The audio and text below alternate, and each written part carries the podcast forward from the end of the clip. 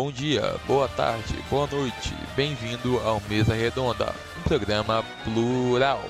Olá pessoal, muito boa tarde para você que está aqui no Mesa Redonda. Hoje é quarta-feira, dia 14 de outubro de 2020.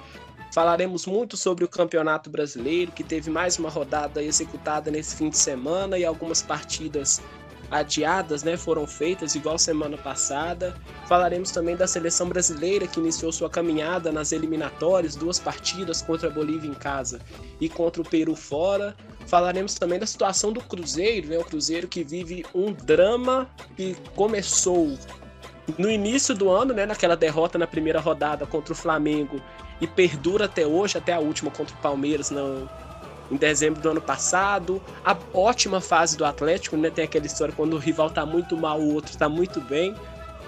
E o Atlético Mineiro conseguiu mais uma vitória contra a equipe do Goiás, tá na liderança com um jogo a menos. Falaremos também da situação do Corinthians, né? O Corinthians vive uma situação difícil no campeonato, assumindo a zona do rebaixamento. Tem muita coisa a partir de agora no Mesa Redonda. Eu sou Pedro Henrique de Souza e o nosso time está preparadíssimo né, para iniciar esse programa que com certeza vai ser muito especial. Maria Fernanda, boa tarde para você. O Palmeiras que jogou contra o São Paulo e teve um tabu quebrado lá na Arena Palmeiras, né? Boa tarde. Boa tarde, Pedro. Boa tarde, meninas, meninos e a todos que estão nos ouvindo. É isso mesmo, Pedro. O Palmeiras, né, que já vinha sem perder algum tempo, perdeu no meio da semana para o Botafogo e perdeu mais uma vez para o São Paulo. A cabeça do Luxemburgo, que já estava em jogo na boa fase do Palmeiras, agora tá mais em jogo ainda do que nunca. Isso aí, né? Foi um clássico bem emocionante o Choque Rei no fim de semana. Falaremos sobre isso também durante o programa. Também teve clássico no Rio de Janeiro, no sábado e na segunda e na, e na terça-feira, né?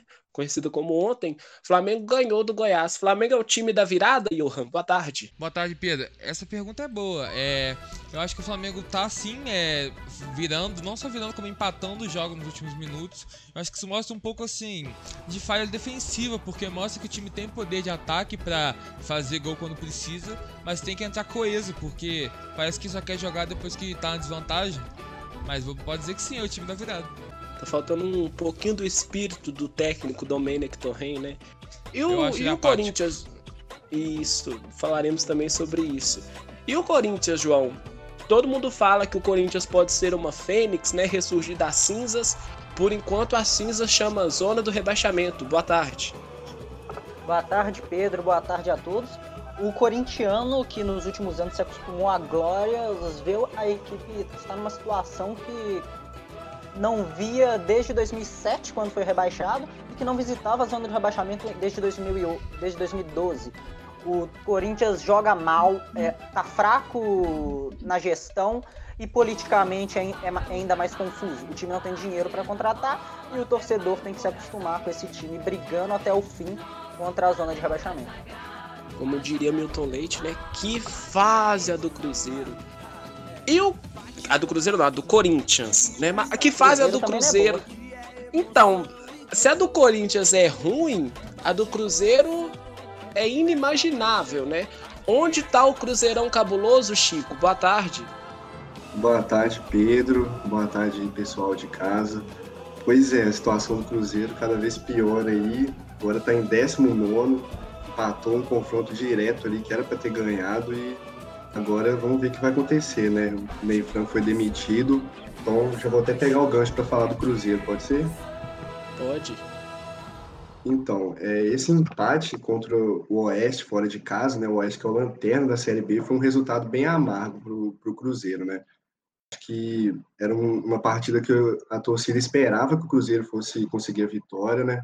Mas o Cruzeiro perdeu na posse de bola, o Fábio salvar em diversas chances também e deixou escapar essa vitória num confronto direto que seria muito importante.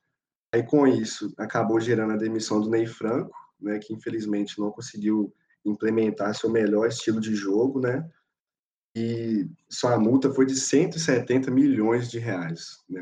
Mais um prejuízo aí para o clube que agora está tentando né, ir atrás de outro treinador. Chegou até a sondar o Filipão, Filipão também foi sondado no Vasco, mas recusou os dois clubes.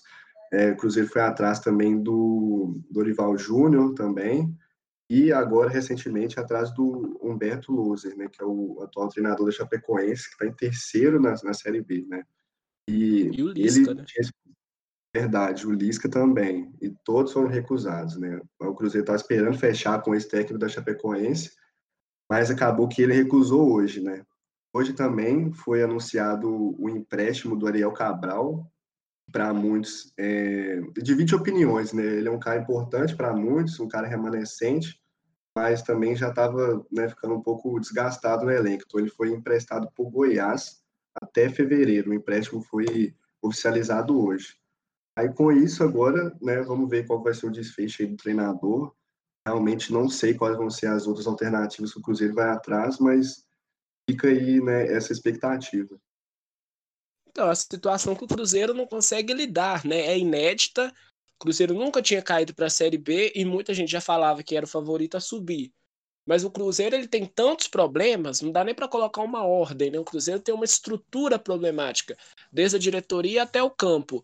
Porque nessa história de Série B, existe aquela de continuidade, né? Você não consegue fazer um, um time andar com apenas sete jogos, no caso do Ney Franco.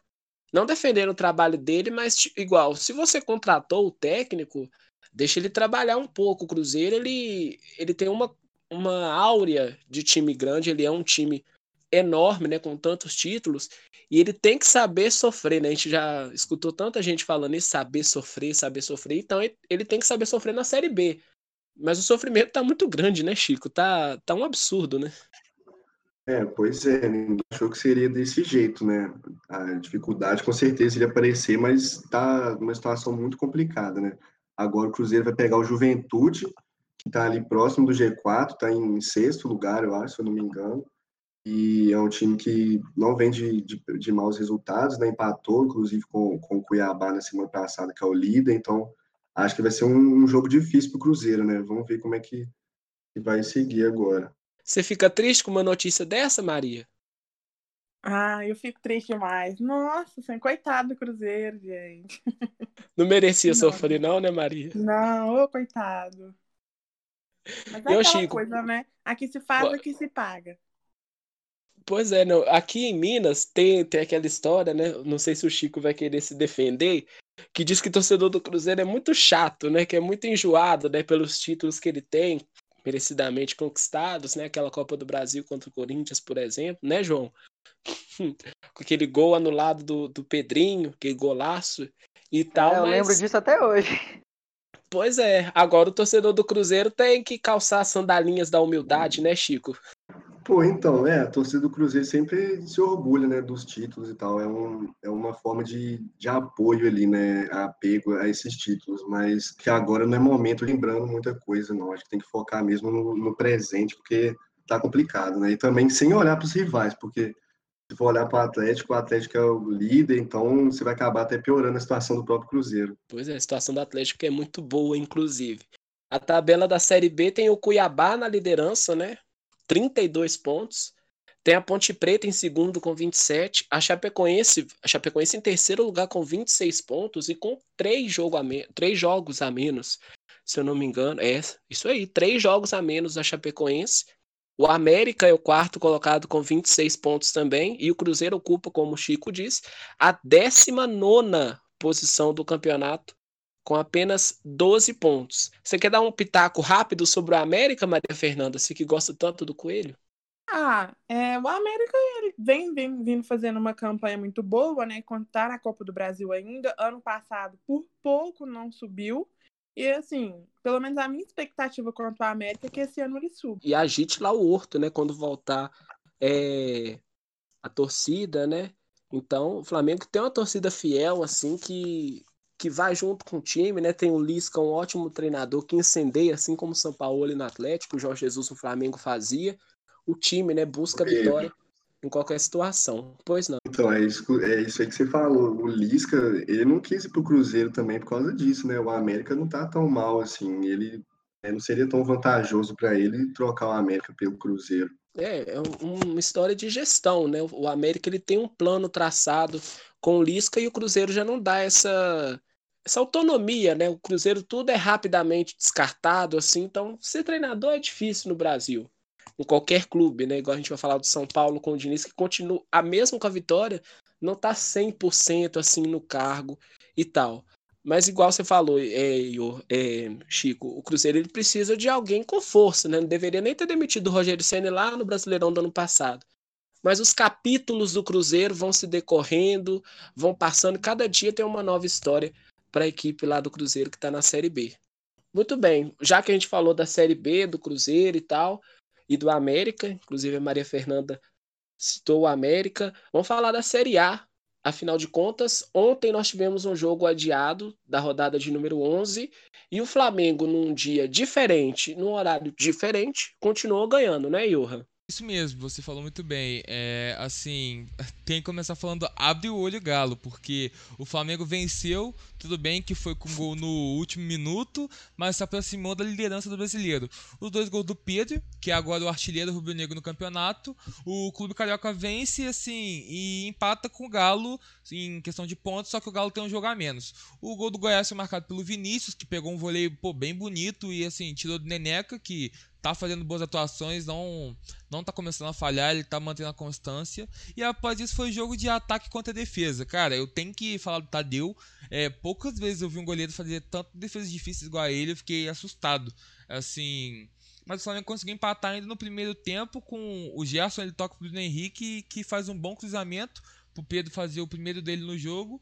E assim, o Goiás ele chegou a fazer até um outro gol no primeiro tempo, só que estava impedido. É, questão de o, o próprio assistente chegou a assinalar o impedimento. E assim, o gol da vitória mesmo, como eu falei, veio aos 96 minutos. O Pedro mostrou fase de gol porque a bola sai da área, o Arão pega um chute ruim e ele mesmo já intercepta o próprio chute do Arão e tira do goleiro do Goiás. Assim, o Pedro, sem dúvida, é o jogador em melhor fase hoje no Flamengo. Com a lesão do Gabigol, tá suprindo e muito a falta de um, digamos assim, centroavante nato. E, cara, é, o torcedor fica feliz em ver o Flamengo reencontrar o bom futebol. Claro que eu já falei algumas vezes, nunca mais nós veremos um time igual ao do ano passado, mas nem por isso a gente não vai ver um time campeão. E já está encostado no galho e com certeza nas próximas rodadas vai almejar essa liderança. Existem, existem alternativas né, com um elenco tão numeroso e qualitativo do Flamengo, né? O Flamengo tem um elenco muito bom, tem ótimas peças de reposição. Sim. Quem não tem tanta peça de reposição assim é o Goiás, né? Que continua amargando a lanterna do campeonato, Chico. Pois é, Pedro. Nem tem muito o que falar do Goiás nesse jogo, né? Foi um jogo bem parecido com o do Atlético também nesse final de semana, né? O Goiás ainda conseguiu fazer um gol com, com o Vinícius, né? Foi é, logo no, nos primeiros minutos da partida, mas depois foi ataque contra defesa mesmo, igual o Johan falou. O Tadeu foi muito bem, né? Como sempre, ainda chegou a tomar um cartão depois lá, mas foi o melhor jogador do Goiás na, na partida, na minha opinião. No mais, foi isso mesmo, né? Ataque contra defesa e um jogo de domínio do, do Flamengo mesmo. É, o Goiás. Pois não. Eu só queria é, fazer um comentário em relação ao Goiás que até ontem ele estava com três jogos é, adiados e as três equipes que ele vai pegar e pegou o Flamengo são equipes de peso que estão muito bem no campeonato, né? Que é São Paulo, Flamengo e Grêmio. O Grêmio não Sim. tanto, mas tem sua história. Desses aí, o, a chance mais é contra o São Paulo, eu acho, né? Mesmo São Paulo bem bem no campeonato, quarto lugar com 26 pontos. O São Paulo ele é um time que não é linear, né? Tem dias que o São Paulo faz uma hora, faz partidas excelentes e tem dias que o São Paulo não consegue jogar bem. Então o Goiás pode se aproveitar e sair dessa situação. Afinal de contas, o Goiás é a única equipe que não tem dois dígitos na tabela. Né? O Goiás tem nove pontos, o RB Bragantino é o 19 com 12 pontos. Falamos sobre a rodada de número 11 do Campeonato Brasileiro, agora é hora de destrinchar a de número 15. Vamos agora falar do Campeonato Brasileiro da Série A na 15ª rodada.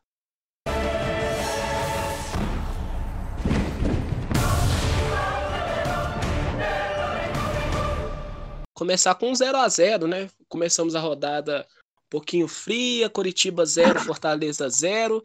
Coritiba também não consegue sair dessa situação ruim, né, Chico? Sim, Pedro. Coritiba aí, mais um jogo com dificuldade de marcar gols. É impressionante como que o ataque do Coritiba deixa a desejar, né? Foi uma partida bem ruim, mesmo jogando no, no Couto Pereira, né? O Fortaleza foi melhor, principalmente no primeiro tempo. Curitiba criou ali duas chances, foi uma do, do Robson, que ele chutou em cima do Felipe Alves e uma do Giovanni Augusto, que até fez uma boa partida, né? Ele chutou por cima do gol, mas é, conseguiu dar uma dinâmica maior para o meio ali do, do Coritiba. Aí no segundo tempo, né, o Coxa conseguiu até criar umas melhores oportunidades. O Robson perdeu uma chance clara de frente para o gol, igual uma chance que ele perdeu contra o Fluminense, algumas rodadas aí para trás. E o lateral Jonathan, né, que tinha entrado, ele acertou um chute meio desajeitado ali, que ainda foi na trave. Mas fora isso, Curitiba não levou muito perigo, né, mereceu esse resultado, assim, né, um 0 a 0 mesmo, e agora vai pegar o Palmeiras fora de casa, hoje, né, daqui uma hora, seis horas, e vai ser um jogo bem complicado, né? É, o Curitiba ainda tem que aproveitar da situação que ele está embolado na tabela, né? Uma vitória tira ele da zona do rebaixamento, dependendo de outros resultados. E essa é a hora, né? Afinal de contas, o Campeonato Brasileiro já chega à sua metade, né? Faltam quatro rodadas ainda. Então o Curitiba ele tem que abrir o olho, porque ficar esse time ioiô que desce e sobe da Série B para A para B impacta muito financeiramente, né? Porque o Campeonato Brasileiro é um campeonato muito longo e precisa de elenco. Né? Então, para ter elenco, o Coritiba precisa ficar na Série A, conseguir uma premiação boa por posições, né? dependendo da posição. Um time tem 3 milhões de diferença, por exemplo, o 13 terceiro colocado leva 4 milhões de vantagem ao 14 quarto, né? O Atlético ano passado usou isso, precisava desse dinheiro. E o Fortaleza ele continua nessa parte de Sul-Americana, está em oitavo lugar com 21 pontos, né, o objetivo do Fortaleza é brigar lá em cima, tá fazendo o que pode, né? Ganhou do Atlético na semana passada, conseguiu uma ótima vitória. Tem um ótimo técnico também, né? Parece que o Fortaleza não vai sofrer tantos sustos no campeonato, até porque ele quer uma competição internacional. Já que a gente falou desse jogo de Curitiba e Fortaleza, que quer competição internacional, Atlético Goianiense e RB Bragantino se enfrentaram com, com outras premissas, né?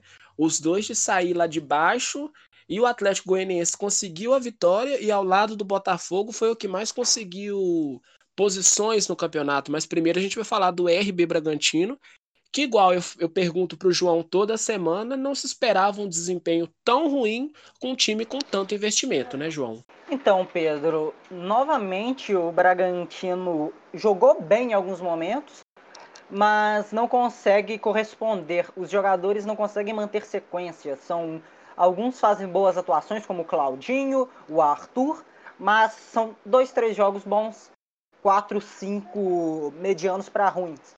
Esse jogo foi inclusive muito interessante. Duas equipes que precisavam subir na tabela vinham de uma sequência negativa, mas que fizeram um jogo divertido, um jogo franco, em que as duas equipes precisavam do resultado e começaram procurando o gol. O Atlético Goianiense gosta tanto de sair jogando que acabou dando de presente um gol para o Bragantino, que o Claudinho fez por cobertura, e o Dragão conseguiria ainda empatar num chute cruzado do Janderson, um atacante emprestado pelo Corinthians. O jogo seguiu bastante movimentado. O Jean fez algumas boas defesas, tivemos bolas na trave, o Júlio César fazendo boas defesas também. Tanto que no segundo tempo nós tivemos duas bolas na trave. Primeira com o Ítalo do, do, Bra do Bragantino, numa pressão, numa blitz da equipe paulista. E pouco depois, numa cabeçada do Marlon Freitas, numa jogada de infiltração que o Tite gostava de fazer muito com o Paulinho na seleção brasileira, ele cabeceou na trave. O gol só veio no segundo tempo, numa jogada de velocidade, um chute cruzado do Mateuzinho que venceu o Júlio César aos 44 do segundo tempo, conseguindo dar ao Atlético um respiro na tabela. Você falou tanto sobre o Atlético Goianiense, né, Johan, que ele, que ele é um time enjoado no bom sentido, né? E mostrou isso contra o RB Bragantino, né? Igual falei, ele é o que mais ganha posições, né? No campeonato. Quatro Tá na 12 posição com 18 pontos. Isso mesmo, o Atlético, ele, como já falou, venceu e tá nessa briga pela Sul-Americana, tá tentar almejando ali essa competição internacional, que esse é um grande feito pro clube. E assim, ele mostrou um amplo domínio é, mais uma vez propôs o jogo. Eu preciso ressaltar a disciplina tática do time e uma coisa que eu já falei algumas vezes, como que eles re respeitam a própria proposta de falar assim, olha só, a gente veio aqui jogar o nosso jogo e para você ganhar da gente, você vai ter que ser melhor que a gente. Isso parece óbvio no futebol, mas muitas muitas vezes não ganha o melhor, ganha o menos pior. E não é isso, o Atlético é um time bem constante. A gente não, talvez não vai ver, claro, o melhor futebol do Brasil, mas também tá longe de ver o pior. A gente vê sempre um time disciplinado, que sabe que tem onde cada jogador tem que estar, tá, qual o papel de cada jogador e dentro do, das suas limitações, assim, tanto da questão técnica, você tem a questão de elenco, tá fazendo bons jogos e como eu falei, ele mostra que o adversário tem que ganhar dele. Ele sabe que assim, eu vou apresentar o meu futebol e é, quando a gente conversou quem ia cobrir cada time, eu tinha ficado um pouco chate... não chateado, mas eu não queria tanto Atlético, mas hoje eu falo que assim, é um dos times que tá sendo mais legal de acompanhar para ver essa evolução, sabe? Eu tô me sentindo assim até um pouco torcedor, porque eu tô vendo na prática o time mostrar que é merecedor de continuar na Série A, na elite do nosso futebol, e até mais que isso, disputar a competição internacional, que no caso dele seria sul-americano. E ó, Esse aqui é... Pode falar, João. É, a gente tem que ver se o Atlético vai conseguir manter essa evolução com o próximo técnico que vir, né? Porque o Corinthians contratou o Wagner Mancini, que vinha fazendo o time do Atlético jogar bem, mas sem grandes resultados. Sim, é, não foi nenhuma questão do Mancini ter sido demitido. O Corinthians o contratou. É, eu não sei como vai ser na questão do Corinthians, porque assim, ao mesmo tempo que estava com o Thiago Helena há uns tempos atrás, estava mostrando um bom futebol num time inferior e o Corinthians trouxe ele. Lá não conseguiu mostrar um, um futebol tão bom. Vamos ver como é que vai ser com o Mancini agora. É, só falta o time assim é, é, claro que quando um técnico vem, ele muda toda a estratégia, cada técnico tem o, assim, suas preferências, tem o que acha melhor, mas eu acho sim que o time consegue se manter apesar dessa troca que nunca é positiva. Isso aí, né? Quem não teve uma partida e um futebol tão bom foi Fluminense e Bahia, né? Afinal de contas, no domingo, às 4 horas da tarde, o Fluminense venceu o Bahia por 1 a 0 num jogo bem polêmico, mas de pouco futebol, né, Chico? Sim, Pedro. O Fluminense ganhou mais um jogo aí no Maracanã, né, dentro do seu mando. É, foi um placar bem magro dessa vez, só 1 a 0. O Fluxo poderia ter aberto o placar na primeira etapa já, né? Teve o Fernando Pacheco e o Nenê arriscaram de fora da área e o Douglas é, né, fez uma boa defesa, na outra foi para fora, mas assustou ele nos dois chutes, né? Foram dois chutes perigosos. Mas no segundo tempo mesmo que o Flu agrediu de verdade, logo com cinco minutos, já no início, o, Pacheco, né, que é peruano, ele mandou uma bola na trave, foi uma finalização rasteira, que ele atravessou a área toda e né, bateu na trave, ainda voltou na mão do Douglas, né, por sorte. Uh, e depois disso foi né, o lance principal da partida, que foi um pênalti sofrido pelo Nenê, ele mesmo sofreu, né, sofreu a carga ali por, é, por trás, o lance foi revisado, ele mesmo bateu e decretou né, mais uma vitória. O Nenê que vem sendo ótima alternativa no Cartola, né, que eu sempre indico ele lá, e quase toda rodada também estou indo com ele, né, dentro ou fora de casa, o Nenê tá sempre deixando um gol, né, porque ele que acaba pegando as bolas paradas, os pênaltis, né, as faltas, então é, chegou a 19 gols, eu acho, essa temporada, e ao auge de seus 39 anos. E de contrato renovado. Né? Por parte do Bahia, teve muita polêmica em relação ao Mano Menezes, né, Maria Fernanda? Foi isso mesmo, Pedro. É, o Bahia, como disse o Chico, disse que o Fluminense ganhou mais uma e o Bahia perdeu mais um. Eu vou usar agora uma palavra que eu não gosto de usar. É, o Bahia está fazendo um, um, um jogo muito medíocre. Não está conseguindo atuar de forma boa com o elenco que tem. É, o Bahia, nesse jogo, ele só conseguiu chegar ao gol do Fluminense aos 25 minutos do primeiro tempo. E antes disso, o Fluminense, como disse o Chico, veio pressionando muito. É, não adianta o Mano, no caso a polêmica, né? O Mano xingar o árbitro e a equipe dele não conseguia atuar bem. Não é só o árbitro que tá ali. A polêmica, no caso dessa vez, foi que o Mano se exaltou no final do jogo, os jogadores foram para cima do árbitro e o Mano acabou falando que o árbitro era um vagabundo. É, com isso, o STJD está em cima do Mano e ele pode ser punido de uma, de uma a quatro partidas. É, mas, assim, o Bahia, infelizmente, jogando mediocremente. É, porque além do, do nome, né? Igual você já citou que o Mano chamou o árbitro, insinuou, né? Falou, e para os jogadores ficarem tranquilos que naquela partida, naquele com o Bahia, o árbitro não apitava mais. Né? No caso, foi uma ameaça. Foi, né? O Mano ele é só um técnico, só um técnico nesse caso, nesse sentido, né? Porque afinal de contas a gente tem órgãos que fazem isso, né? A CBF escala os árbitros para as partidas, técnico nenhum tem essa autonomia de falar que o árbitro não apita tal jogo, né? O Calil, antigamente, puxando pro lado do Atlético de novo, né? Quando o árbitro apitava mal, o Calil ia, dava entrevista e falava: esse aqui não apita jogo do Atlético mais.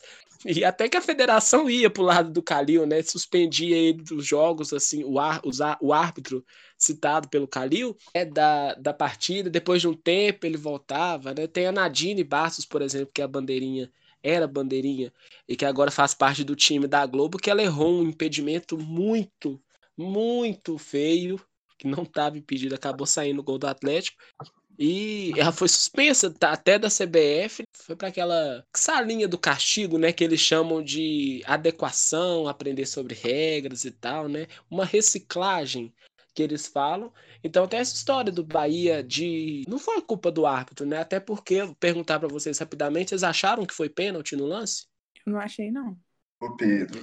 Diga. É, eu, eu achei que foi pênalti, sim. Eu vi o pênalti. Mas essa questão do Mano Menezes é uma coisa que ele sempre fez, sabe? Então, tipo, principalmente na época do Cruzeiro lá, que eu lembro, ele é um cara que sempre bateu nessa tecla da, da arbitragem, sim. Ele sempre costuma fazer essa pressão. Então, é, mas eu acho que realmente ele excedeu dessa vez, né? E também o, o Bahia ganhou do Vasco nesse 3 a 0 véio. Foi um resultado até que me espantou também, porque o Vasco não estava tão bem, né? O Ramon acabou caindo, a gente vai falar mais depois. Mas o Bahia fez uma partida até boa e agora vem esse jogo contra o Fluminense que o Bahia não, não, consegue desempenhar nada do que mostrou contra o Vasco. Então eu achei um pouco estranho também. Sim, Chico. O Bahia não está conseguindo se manter estável. Ele tem elenco para ir bem, mas não consegue. Não consegue. Foi uma coisa que eu coloquei em questão quando o Mano chegou. Se ele iria conseguir trabalhar com o time ou não. Porém, e sobre, sobre isso que você falou, Pedro, é, agora cabe só o Bahia entrar com recurso de reclamação em cima do árbitro, mas o Mano tem que segurar a onda dele também. Porque, igual como o Chico falou, no Cruzeiro ele sempre foi assim, mas o Cruzeiro tava numa fase muito boa também. E com torcida, né? É, continuando a empenhar o time, né? Dando aquela força. Igual a Maria citou, falou que não foi pênalti, o Chico falou que foi, eu, na minha opinião, acho que foi pênalti. Mas entra naquele lance da que a gente falou semana passada, né? Sobre lance interpretativo. O VAR foi feito para agir em erros claros. O árbitro poderia estar em uma visão encoberta do lance e tal, vários fatores, mas é um lance bem interpretativo, né? A raiz do futebol, igual a gente falou semana passada também, sentar no barzinho, conversar com os amigos sobre os lances e tal. Então, mais uma vez, o VAR é motivo de discussão. Daqui a pouco a gente vai falar sobre o VAR também. O Bahia perdeu no Rio de Janeiro para o Fluminense, um time do Nordeste, e o Esporte no Nordeste perdeu para o Botafogo, um time carioca, né, João? Pedro, enquanto a gente tinha falado antes de Atlético Goianiense Bragantino, que foi um 2 a 1 animado, por outro lado, Esporte e Botafogo foi um jogo bem sofrível para quem assiste, mas esperado pela proposta mais defensiva das duas equipes. Foi prim a primeira vitória do Botafogo fora de casa e, por outro lado, o esporte perde pela primeira vez na ilha sob o comando do técnico Jair Ventura. Parece até que a gente zica os times do Nordeste quando a gente está elogiando bastante, que eles engatam numa sequência negativa. Foi assim com o Ceará e agora com o Sport. Falando do jogo, o Botafogo consegue garantir o resultado já no primeiro tempo. O primeiro numa saída errada do Luan Poli. O Honda faz o primeiro gol dele no Campeonato Brasileiro, chuta de fora, colocado, coloca bem no, no canto. E no final do primeiro tempo, numa jogada de infiltração do Caio Alexandre, o Botafogo faz o 2 a 0 no segundo tempo, a gente tem algumas polêmicas envolvendo a arbitragem. Primeiro, o Rafael Foster é expulso, deixando os cariocas com 10 a menos e dando margem para o esporte crescer no jogo, criando algumas jogadas de perigo, principalmente com o Thiago Neves, que ainda faria o gol do esporte de cabeça o esporte ainda reclamaria da não marcação de um pênalti após a bola bater no braço do Juan. Mais um desses lances que a gente que abre margem para interpretação e por isso abre margem para discussão e para o erro do árbitro. Com o resultado, o Botafogo ele deixou a zona de rebaixamento, chegou ao 13º lugar com 18 pontos, enquanto o esporte tem a segunda derrota seguida, segue com 20 pontos e é o nono colocado. Sim, né? Igual você falou de de interpretação. Mais uma vez, eu coloco a minha opinião aqui. Para mim também não foi pênalti. O, eu concordo. O, o Juan estava com o braço muito colado no corpo. É, é, seria um cruzamento. Como tantos, não ia ir direto para o gol e a bola saiu em, em, escanteio, não foi? Isso mesmo. Então, é, o Jair Ventura reclamou bastante no final do jogo, só que como existem técnicos que marcariam é, técnicos não árbitros que marcariam esse lance mas a grande maioria não interpretaria como pênalti. Ele estava com o braço muito próximo ao corpo. Você tem mais alguma coisa para falar sobre o esporte desse jogo? Então o esporte ele começa a decepcionar mas ele ainda entrega o que se esperava o futebol que se esperava. O problema é que a equipe tem perdido as poucas chances que cria, coisa que não vinha acontecendo nas últimas rodadas, e a defesa que vinha tão compacta começa a falhar. É, o esporte que tem, igual falamos sobre todos os clubes, né? Eles têm que aprender que num campeonato de 38 rodadas vai haver oscilação, né? Esperaram tanto, depois falaremos do Vasco, igual o Chico falou. Esperava não tanto do Vasco subir tão alto, né? Assumir a liderança, ficar entre o G4, a gente falou que era uma surpresa do Vasco, agora que ele desceu, o Ramon foi demitido. Né? Então parece que no campeonato você ficar na metade da tabela o campeonato inteiro, você não é demitido. Mas se você vai pro G4, você tem que ficar lá, mesmo você não tendo elenco para isso, né? Você o quer falar, Ramon João, sofreu algo é, vou, o Ramon sofreu algo parecido com o Aguirre quando treinou São Paulo, por entregar muito acima da expectativa, quando o time com elenco limitado não conseguiu manter o alto nível de rendimento, o técnico foi punido por fazer um bom trabalho. Isso. E o Botafogo, Johan, você acha que o Botafogo melhorou muito porque o Altuori saiu, agora ele ocupa a 13 terceira posição? E uma curiosidade, né, os dois times que você acompanha aqui no Mesa Redonda foram os que mais subiram na tabela, né? Cada um ganhou quatro posições. É, eu acho que eu tô sendo pé quente, porque além disso tem o Inter e tem o Flamengo, que estão lá em cima na tabela, então acho que eu tô dando essa sorte. Assim, como a gente já falou algumas vezes aqui no programa, o Botafogo é aquele time que joga bonito, mas perde no final. O time tem limitações, tanto de elenco quanto técnicos. E assim, é, tá tentando fazer o melhor futebol dentro das possibilidades. É, esse foi um bom jogo contra o esporte, assim, um jogo que conseguiu fazer aquele sair situação de rebaixamento. Agora, para o time alvinegro conseguir se manter na Série A, é preciso lapidar algumas falhas. É, vendo o jogo, você vê que é um time que está bem treinado. Assim, acho que a, a troca de treinador, apesar de ser válida, o time, como falei, joga bem, mas peca em algumas coisas e o futebol, infelizmente, tem disso, ou felizmente, depende de qual lado você está torcendo. Assim, e outra coisa que eu acho que é importantíssimo no Botafogo é o técnico, assim, o time, na verdade, capitalizar o máximo possível de pontos. É, até mesmo fora de casa, que não tem sido forte do clube, como a gente comentou, essa foi a primeira vitória fora do Rio. É, assim, agora o Lazzaroni ele vai pro jogo contra o Grêmio, com os Falcons. O Ronda e o Calu devem ser poupados por questões físicas mesmo. E o Rafael Foster está suspenso pela expulsão no último jogo. O Renteria e Guilherme Santos eles devem começar como titular. Além do Babi, que está que tá voltando de suspensão. Assim, agora o clube precisa entrar em jogo focado e sabendo que seis pontos é a garantia de mais tempo longe da zona de rebaixamento. Isso, né? O Botafogo enfrenta também daqui a pouquinho o Grêmio, 7h15 da noite.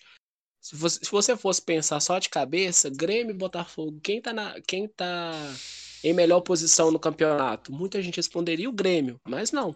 Botafogo é o 13 terceiro com 18, o Grêmio é o 14 quarto com 17 pontos, né?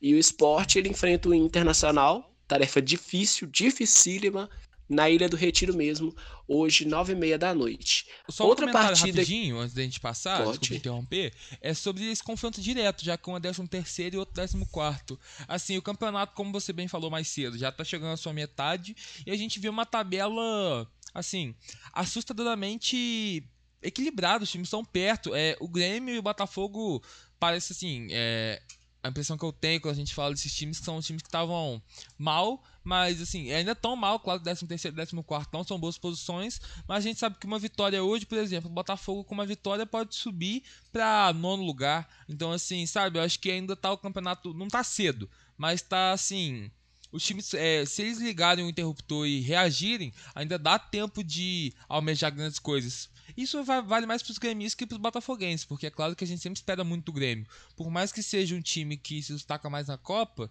é, em Copas no geral, ele assim tem um bom elenco e pode sim almejar grandes coisas na, no Campeonato Brasileiro também. Então acho que falta isso, falta virar o interruptor e falar: caraca, agora a gente tem que jogar porque ainda dá tempo. Sim, já que eu citei o Milton Leite né, no início do programa, que fase, vou citar mais um narrador, né? Já que eu gosto bastante disso. Luiz Carlos Júnior sempre fala nas suas transmissões que vai ter emoção até o fim. E isso mostra que o campeonato equilibrado, como está, né? Vai ter emoção até o final e muitos assuntos para a gente se tratar aqui no, no Mesa Redonda. Falamos que o Botafogo enfrenta o Grêmio, né? O Grêmio que no fim de semana enfrentou o Santos, foi a Santos na Vila Belmiro, do Chico, é, você que cobre o Grêmio, o que, que você viu ao contrário? O que, que você viu que o Grêmio não fez e o que o Santos fez demais? Então, Pedro, falando lá do Grêmio, eu acho que o Grêmio não fez é, a sua melhor parte, mas ainda assim acho que comportou bem ainda, jogando fora de casa, né? Eu já tinha visto outras partidas do Grêmio fora, principalmente na Libertadores, que o Grêmio ficava totalmente perdido jogando fora. Então, é, a, tipo, o Santos pressionou mais e tal, mas eu gostei muito da partida do Grêmio.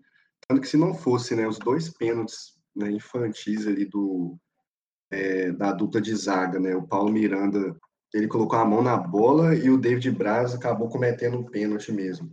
Então o David Braz ainda chegou a ser expulso, né, mas já estava no, no, fim. Então acho que foi uma péssima partida né, do sistema defensivo do, do Grêmio, principalmente na dupla de zaga mas o time como um todo ali, o PP foi muito bem, né? Foi uma válvula de escape muito boa os contra-ataques do Grêmio, tanto que ele que deu o passe para o Diego Souza, né? Que voltou a marcar, fez o gol de empate, né? Que foi um, um gol bem importante para o Diego Souza, né? Foi um ponto positivo aí.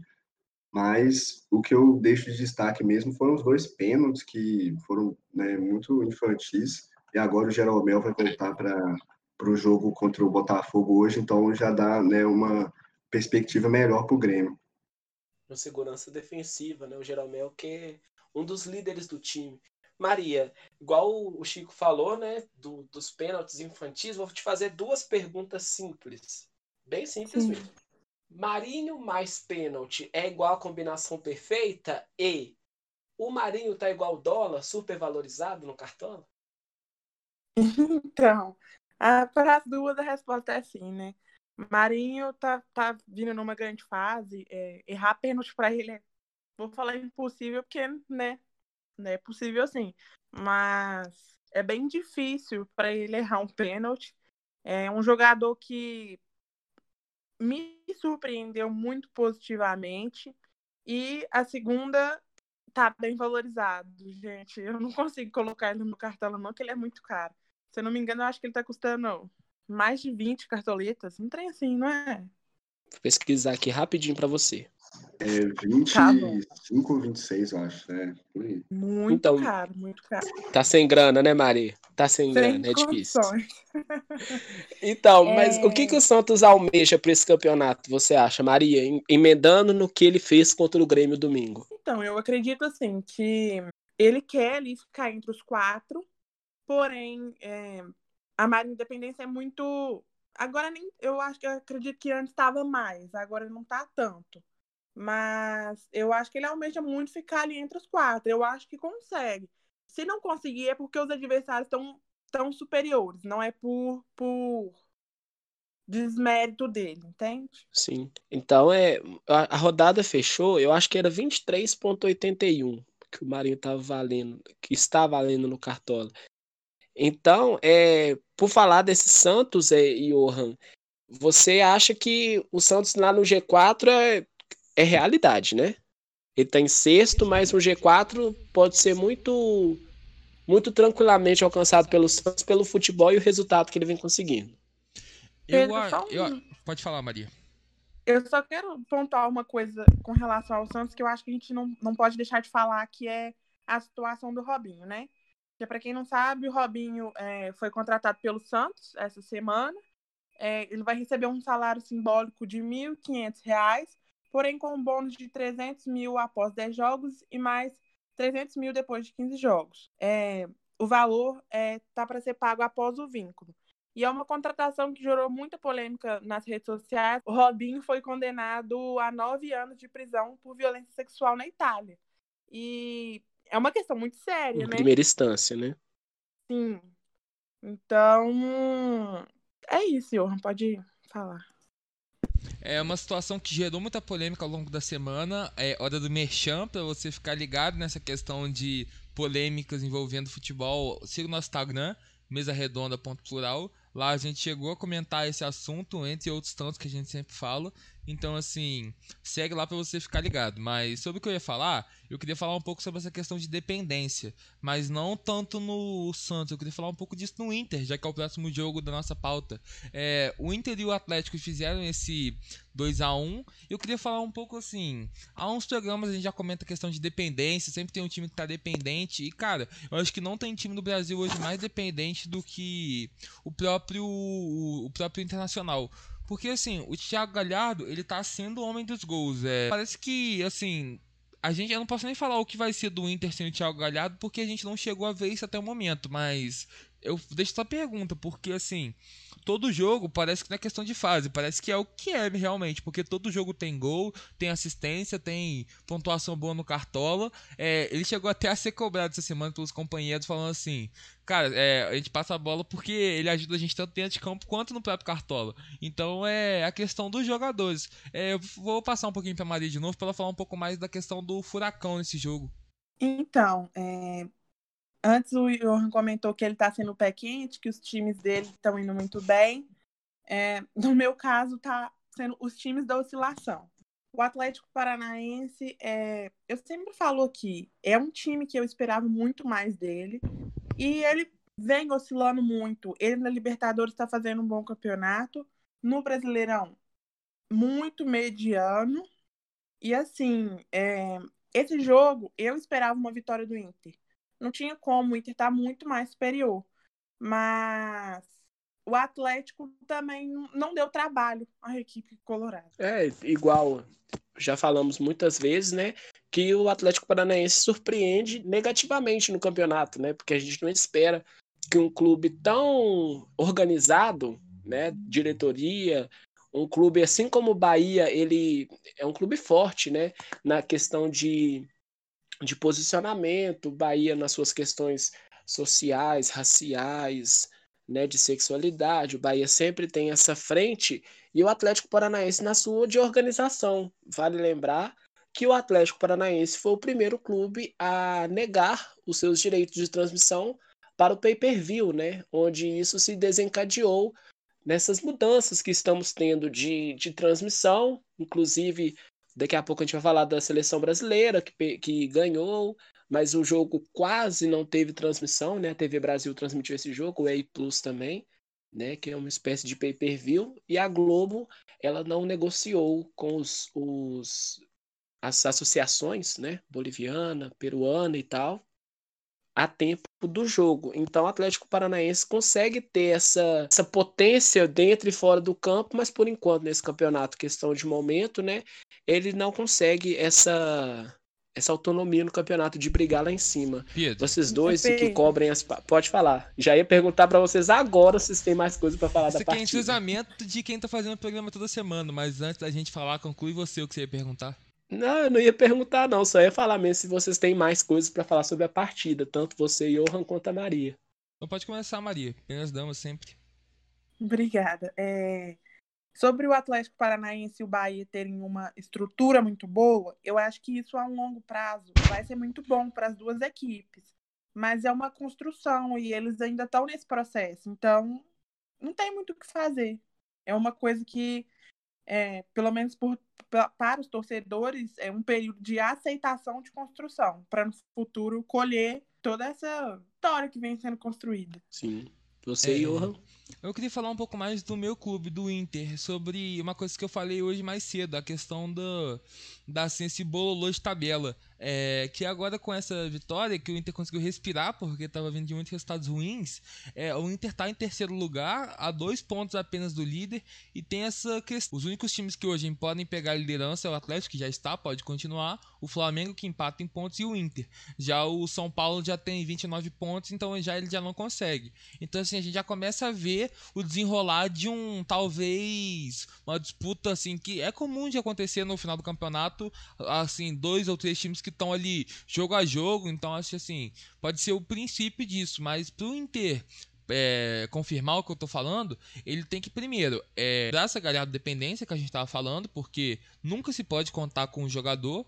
É, é claro que é sempre bom você ter um craque, todo time tem, mas não pode contar só com ele, ser dependente, acho que essa é a palavra mesmo também eu queria ressaltar como que eu vejo uma adaptação dos adversários. Há uns jogos atrás eu via o Inter jogando sem centroavante, como já citei, e eu acho que isso era uma coisa que trazia uma assim, ficava dificultava a marcação, porque como os atacantes eram também jogadores de origem de meio, você sempre via eles recuados, você sempre via, como o João falou também, um, um espaço de infiltração de um meio campo. Então, assim, agora parece que os adversários primeiro estão se adaptando e estão sabendo marcar. Você vê que o Inter faz muitos gols de jogada pelo alto, jogada de cabeça, de voleio, porque justamente é, abre esse espaço no meio, com a bola pela lateral, com os meio campo girando, e assim, a qualquer momento pode ter algum jogador para se infiltrar pelo meio da defesa e, marcar o gol. Mas parece que os adversários têm estudado isso, se a gente mesmo comenta, é, é claro que o, a comissão técnica também faz uma preparação. Então, eu tenho a impressão que os times estão mais preparados para marcar. É, o Inter estava numa sequência ruim, agora voltou a encontrar a vitória, e ele precisa manter isso, se ele quiser, claro, disputar o campeonato. Assim, ele ainda tá na Libertadores, então. Mas é claro que eu não gosto dessa mentalidade que a gente tem no futebol brasileiro, de um time justificar um resultado com outra competição. Ah, eu tô mal no brasileiro porque eu tô na Libertadores, que não é o caso do Inter, mas não pode passar a ser fala assim, ah não, é, agora a gente está caindo de posição porque a gente está focado na Libertadores, assim. Eu acho que o time tem que sempre tentar ser o líder em todas as competições, como o Flamengo fez no passado. É claro que não é fácil de acontecer, e o Flamengo tinha um elenco acima da média, mas tem que tentar o máximo possível.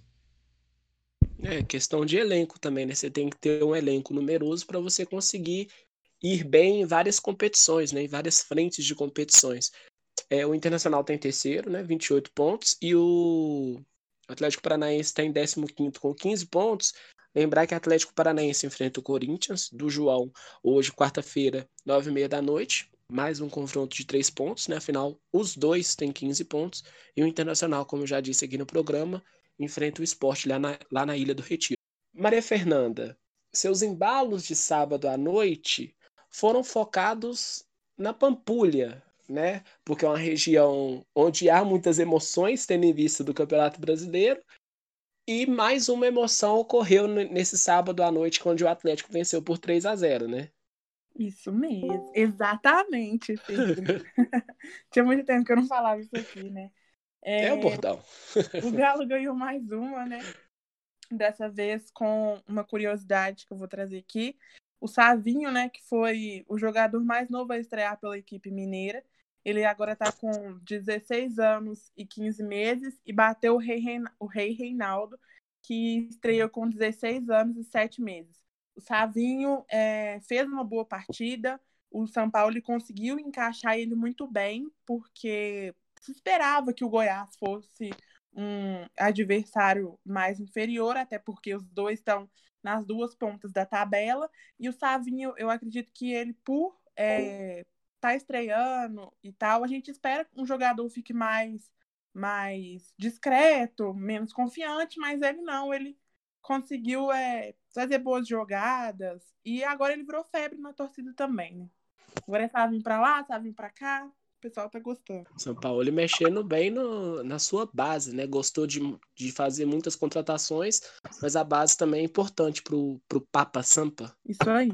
Então, falar um pouquinho da, da partida, né? Daqui a pouco eu chamo eu chamo o Chico para falar do Goiás mais uma vez, né? Afinal de contas, é, quem cobra o Goiás aqui é o Chico.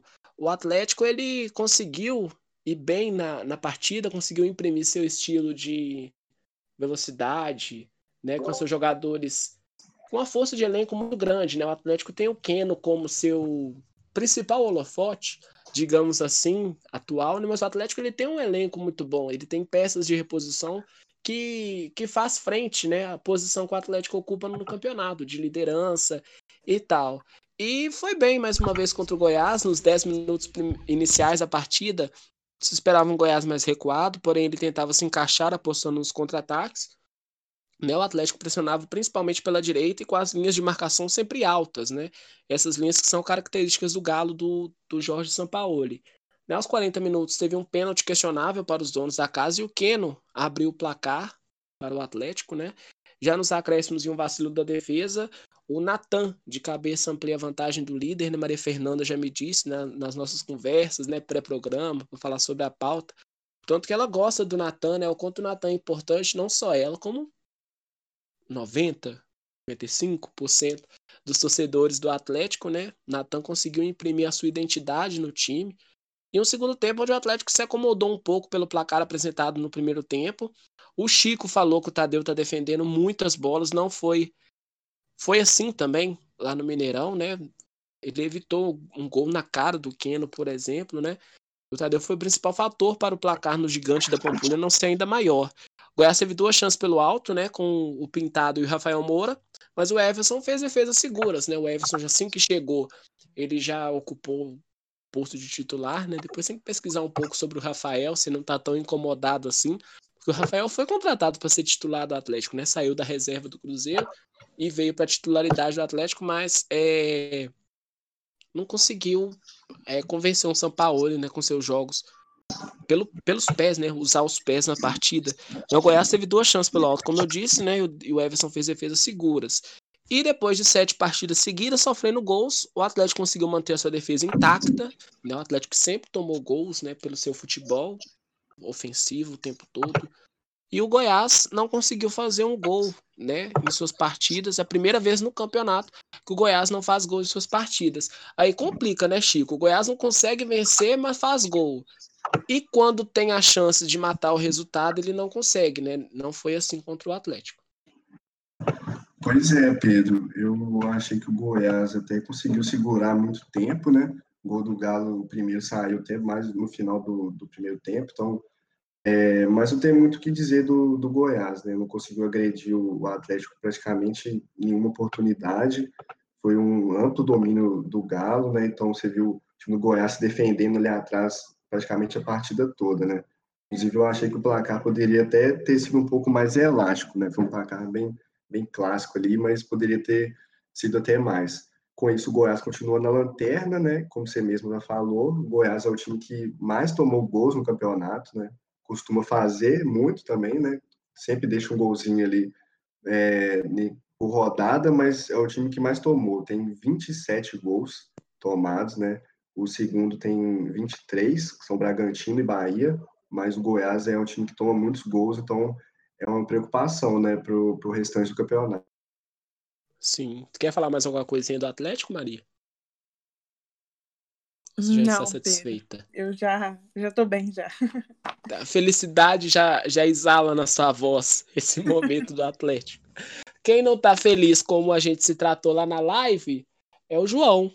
Né? Afinal de contas, o Corinthians está na zona do rebaixamento, perdeu para o Ceará no Castelão por 2 a 1 e quem diria, a realidade já é a, já é a zona do rebaixamento para o Corinthians, João. Então, falando mais do jogo, o Ceará recebe o Corinthians e consegue três pontos que vão ser fundamentais na campanha do brasileiro, seja para disputar uma Sul-Americana ou numa briga contra o rebaixamento o Ceará foi o dono das ações ofensivas durante a maior parte da partida.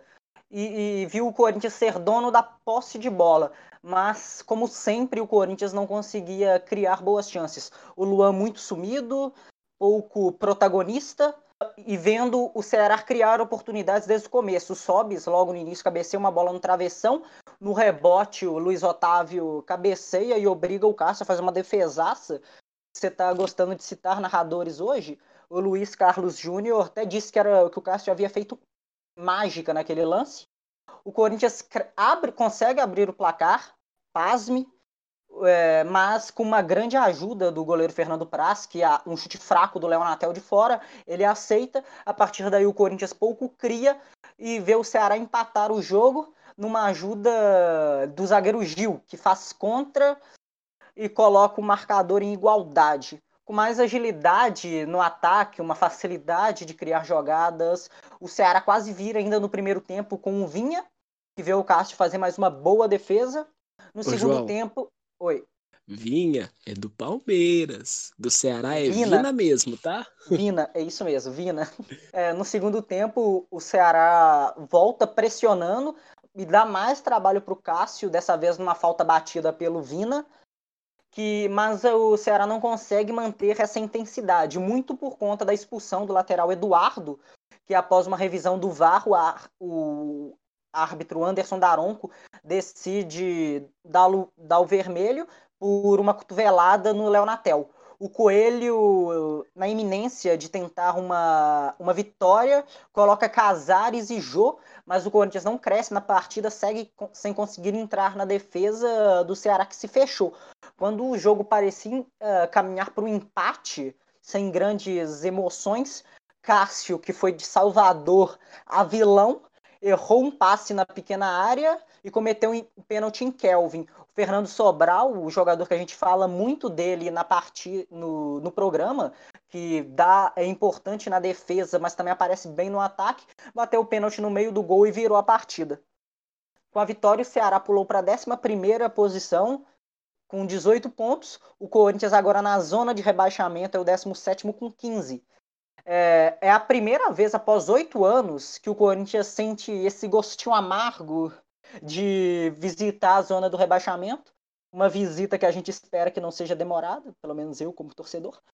E após o jogo, após muitas críticas, tanto à direção e ao futebol apresentado, que é pífio, desorganizado, como se fosse uma equipe de rachão, a diretoria optou pelo retorno do técnico Coelho às categorias de base e anunciou a contratação do Wagner Mancini, como a gente tinha falado mais cedo, que deixa o Atlético Goianiense com aproveitamento até baixo, de 38,8% dos pontos, e para uma equipe que visa escapar do rebaixamento, ele chega com um histórico de cinco rebaixamentos na carreira. Você vê que na 15 rodada, o Corinthians visa escapar do rebaixamento, né? Ele não tenta uma Olha, claro. igual a gente falou na live, eu acho que o torcedor corintiano talvez esperasse isso desde a primeira rodada, porque o time não joga bem. A gente pode ser um pouco mais enérgico e dizer que desde o título de 2017 o Corinthians convive com elencos limitados. E esse é o ápice da desordem, tanto tática, técnica e, e, e de gestão do time.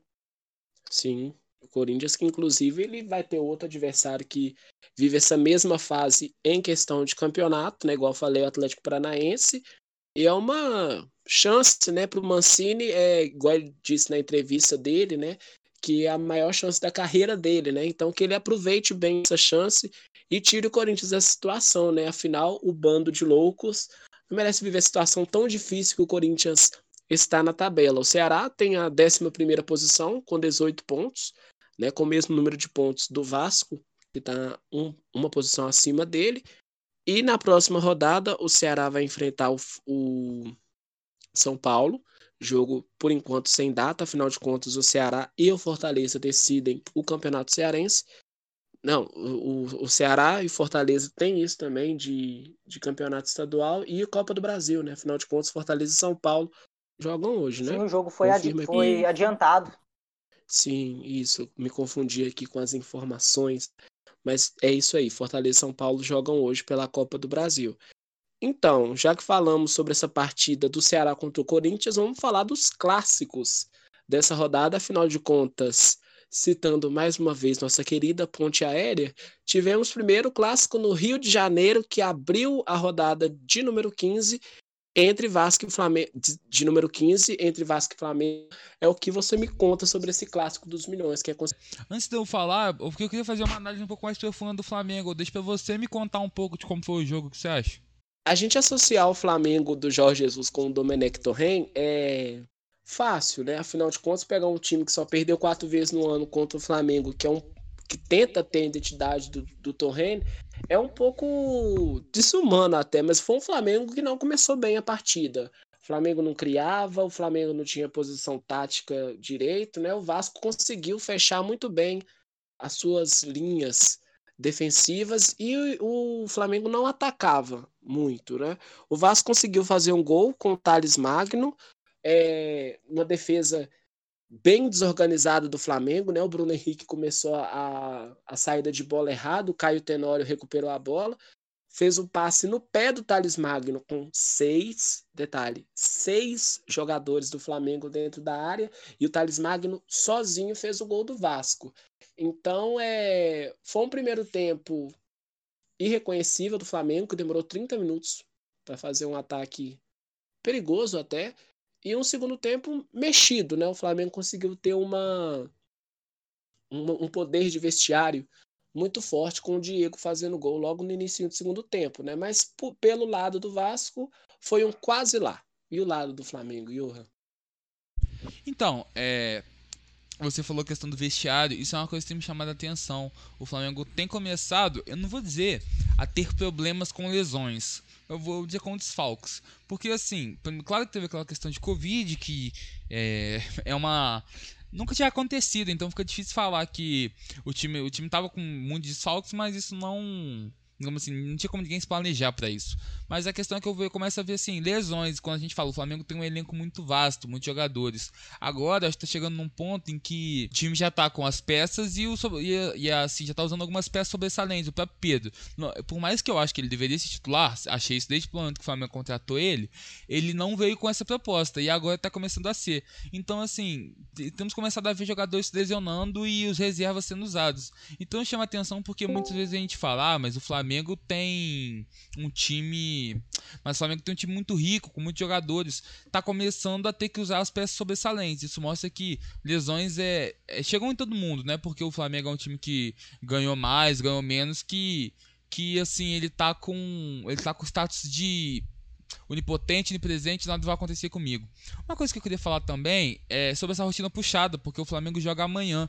É, mesmo tendo jogado na terça, vai jogar de novo na quinta. O único time que jogou com esse intervalo de 48 horas. É, isso me chama atenção. Eu entendo que o Goiás precisava jogar, que foi, que foi a alegação essa, que o Goiás estava com muita. uma diferença de, de jogos muito grandes dos outros times, que precisava repor. Mas assim, eu acho que é uma questão sobre-humana. É...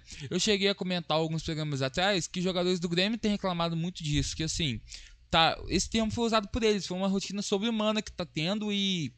Por mais que sejam jogadores, eles têm, vivem a vida para jogar futebol, nem por isso eles são sobre-humanos, assim, super-humanos, eles têm fadiga, eles têm cansaço, eles precisam de recuperação muscular. Então, assim, é, eu acho que a CBF tem que prestar atenção nisso, porque o, não dá para botar dois jogos de alto rendimento, Campeonato Brasileiro, em intervalo de 48 horas. E assim, é, a gente fala muito do rodízio do Domenech, e acho que é esse rodízio que está salvando o Flamengo. O Flamengo está em segundo lugar hoje, com esse com essa com essa distância do Galo que não é de nenhum ponto, é só uma questão de, de assim, critério de desempate, é muito por causa desse rodízio os jogadores, assim, eu tava com a impressão que os jogadores que ganharam ano passado estavam jogando um pouco com aquele sentimento de assim, não, não é que eu não tenho por que eu jogar, mas eu já tô garantido. E não, agora tá todo mundo brigando por posição, sabe assim, se eu jogar mal, outro pega o meu lugar. Assim, o jogador que tem sido, na minha opinião, o pior é o Michael, não tá conseguindo jogar bem. Michael e Vitinho, assim, parece que empatam entre. Eu não gosto de criticar. Não é que eu não gosto de criticar. Eu acho que todos eles são humanos, estão numa fase ruim. Mas assim, o fato é que eles estão mal, os dois jogadores estão maus. E eles precisam encontrar, assim. Encontrar a boa fase. Principalmente o Vitinho, pelo investimento que foi. É, jogar do que tá jogando é, de certa forma, até um desrespeito. Assim, em compensação, o Vitinho, como veio para ver e não estava mostrando resultado, Pedro é o jogador de maior, melhor fase do Flamengo. É, ele está jogando muito, ele está sendo diferencial. Ele, como eu falei, é o artilheiro do time na, no brasileiro e o terceiro artilheiro do brasileiro no momento. Já empatou em gols com o Gabigol no ano. É. E a última coisa pra gente falar é uma pergunta que você me fez no começo do programa. O Flamengo é o time da virada? Agora, eu que pergunto, porque assim, todo jogo parece que começa desligado, toma um gol para querer correr atrás de resultado, tá faltando defesa, porque assim, é, por mais que tenha essa questão de rodízio, é na defesa que tá mais mais sacrificado. A gente vê o próprio Nené, que é o garoto da base, que tá salvando o time, assim, tá jogando muito acima do esperado, porque ele ele tá, como eu falei, ele tá assim, ele tá jogando o que ninguém esperava dele como garoto da base. E assim, outros jogadores como o próprio Mateuzinho tem jogado, o Flamengo tem jogado com o Noga, eles não foram mal, não tô criticando eles, tô criticando o fato de tá com tantos desfalques defensivos a ponto de ter que usar o garoto da base sem preparação como foi o caso da Libertadores. E o mérito é dos garotos, porque eles jogaram mais do que era esperado, porque podiam ter prejudicado o Flamengo, não por serem ruins, mas por não terem tanta experiência. Sim, né? O Flamengo que, que tem esse pacotão, igual você falou, né? Tem elenco, tem, tem essa história da virada, né? Mas uma hora a fórmula não dá certo, né? Então precisa de atitude a equipe do Flamengo. Quem não teve atitude suficiente foi o Palmeiras contra o São Paulo, Maria. Eu estou exagerando um pouco. Não, Pedro, você está absolutamente certo. É... Só queria falar primeiro umas curiosidades dessa partida, que foi a primeira vez que o São Paulo venceu no Allianz e é, o São Paulo não perdeu nenhum clássico nesse ano ainda. Vamos para a partida agora. É, o São Paulo começou a pressionar bastante o Verdão, que já vinha apresentando algumas falhas é, na saída de bola. E até os, é, até os 25 minutos somente, o São Paulo conseguiu fazer finalizações. A primeira chegada do Verdão foi aos 23, com Wesley.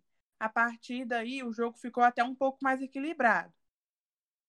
É, mas não teve nada demais no primeiro tempo. É, no segundo tempo, São Paulo retornou superior e perdendo é, várias oportunidades. Aos sete minutos, um pênalti foi marcado em cima de Igor Vinícius e o lateral Reinaldo vai para a cobrança e abre o placar para o tricolor paulista. É, o Scarpa fez algumas chegadas, mas logo em seguida o São Paulo aproveitou a oportunidade e aumentou a vantagem com o Vitor Bueno. Sobre o Palmeiras, é, como eu disse no início do programa, perdeu a invictabilidade é, de 20 jogos para o Botafogo, que não era uma coisa que se esperava, né? O Botafogo, é, como a gente já falou, vem às vezes sendo um pouco inconstante, mas o Palmeiras também não fez por merecer nessa partida. É aquela coisa que eu sempre falo: o São Paulo vive uma montanha russa e agora ele realmente chegou embaixo, porque perdeu pela primeira vez. E é, abriu o olho com relação ao Luxemburgo, né? Foi o que eu também falei lá no início, porque tá balançando o cargo. Inclusive, faltam dois minutos para a partida contra o Coritiba, né? Que a maioria das pessoas, né, além, é, não contando os torcedores do Coritiba, é lógico espera uma vitória do Palmeiras, né? Falar do São Paulo, oito partidas de invencibilidade, né? O São Paulo tem quatro empates e quatro vitórias, né? Enfrenta o Ceará, mas sem data definida por causa da Copa do Brasil, né? O São Paulo tem o Fortaleza, como já dissemos. Já que falamos Pedro. tanto, pode falar. Só uma coisa sobre a partida que você falou que vai acontecer agora. É, o Vanderlei optou por ir com os meninos, mais uma vez. E dessa vez ele tá entrando, já saiu a escalação, né? Ele tá entrando com o Patrick de Paula, Gabriel Verão e Gabriel Menino, que retornou da seleção ontem e já tá jogando hoje. E que você não gosta nem um pouquinho. Exatamente, não podia deixar de falar, claro. Já que você gosta tanto de falar, nos fale sobre a Copa do Brasil. Claro, é, a Copa do Brasil, tivemos o jogo adiantado, né? Que é Fortaleza e São Paulo. O jogo vai ocorrer hoje, lá no Castelão, às 19h15. E as outras partidas, e duas partidas foram adiadas, que foram é, São Paulo e Ceará, você disse, não foi isso? Sim. E. Vasco e Fortaleza. Vasco e Fortaleza. Sim. Os isso. dois cearenses sendo penalizados. Isso aí. Saindo da Copa do Brasil, vamos para a Liga das Nações do Grupo A. Você também está cobrindo sobre isso, né, Maria Fernanda? Exatamente. É, então, ontem não, perdão, foi, se não me engano, domingo, Bósnia e Holanda, Polônia e Itália ficaram em 0 a 0 Com estes resultados, a classificação do Grupo A ficou da seguinte, da seguinte maneira: com cinco pontos a Itália, seguido da Holanda e Polônia. Com se não me engano, três pontos e a Bósnia ficou com dois. E neste momento, né, no caso, se eu não me engano, é, começou 13 e 15 os jogos. A Bósnia e a Polônia estão se enfrentando e a Holanda e a Itália. né, nesse caso, né, desse grupo com quatro integrantes, né? Bósnia, Holanda e Itália, nenhuma participou da Copa do Mundo de 2018. Né? As três participaram de 2014 e a Polônia foi a única a participar dessa última Copa no grupo A. E no grupo B, João, o que, que você me conta? Antes eu vou falar, a Maria falou que Itália e Holanda se enfrentaram agora. A Itália e Holanda terminaram empatadas em 1 a 1 e a Polônia venceu a Bósnia por 3 a 0. Já no grupo B, a gente também tivemos duas rodadas. No, no final de semana, a Inglaterra venceu a Bélgica de virada por 2 a 1 e a Islândia recebeu a Dinamarca e foi, de, e foi derrotada por 3 a 0.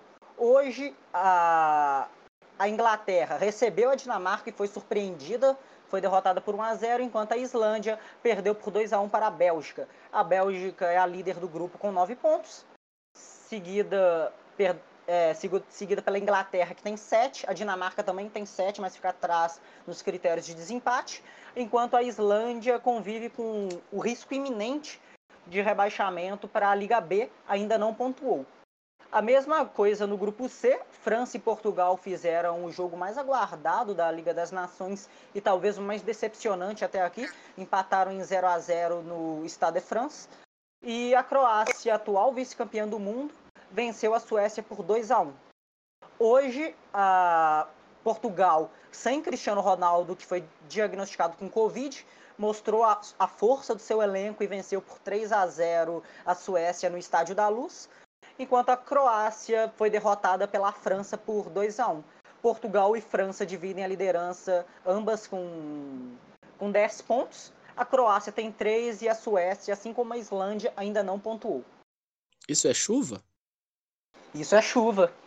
Efeitos. Caindo uma tempestade vis... enorme aqui. Efeitos sonoros naturais aqui no Mesa Redonda. Que maravilha. Igual de ser nem... feito do home office. Isso, não precisa nem do Iorra fazer a vinheta de chuva. O João já tá com ela. No grupo D, Maria Fernanda.